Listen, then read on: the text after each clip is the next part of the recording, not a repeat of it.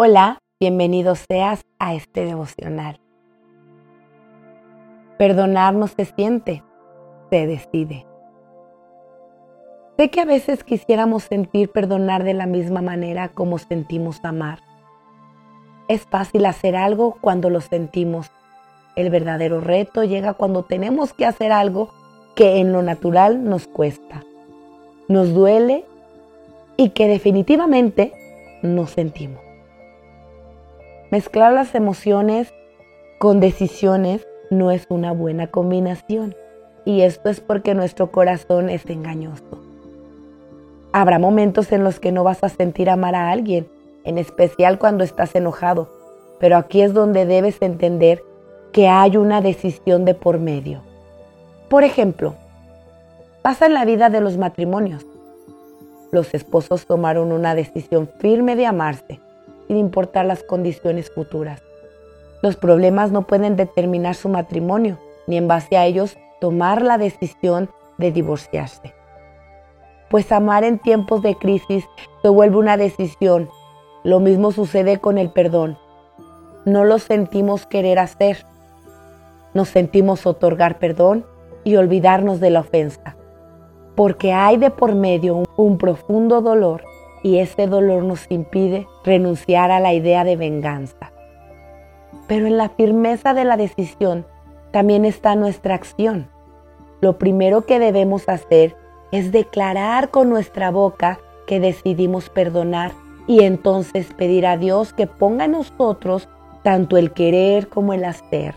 Dios siempre está dispuesto a ayudarnos a enfrentar los obstáculos que nos impiden desbloquear el siguiente nivel, él quiere ayudarte a vencer ese sentimiento de ira y deseo de venganza. Él quiere mostrarte el poder de perdonar, la libertad que se encuentra del otro lado. Una vez que decidimos perdonar y entregar esa carga a Dios, su palabra lo dice. Él se hará cargo de nuestras dolencias. Involucrar a Dios en medio de este proceso es clave del éxito en nuestra búsqueda de perdón.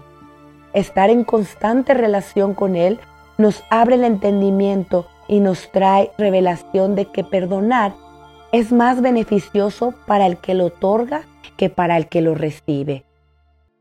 Créeme, esas personas ya cargan con su propia responsabilidad delante de Dios. Ellos tienen cuentas que ajustar con Dios, no contigo. Tú no determinas a través de tu falta de perdón cómo les irá en su día a día. Muchos piensan que odiando a su adversario los hará sentirse mal y no es así.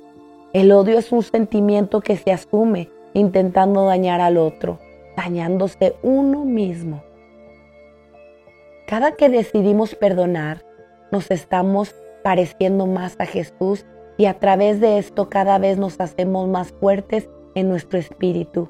Cuando menos nos damos cuenta, las ofensas ya no nos hacen daño, como si en medio de la prueba nos hubieran vacunado en contra de toda raíz que proviene de la falta de perdón, como el odio, la ira, la amargura y la venganza. Perdona y sé libre para vivir a la manera de Jesús.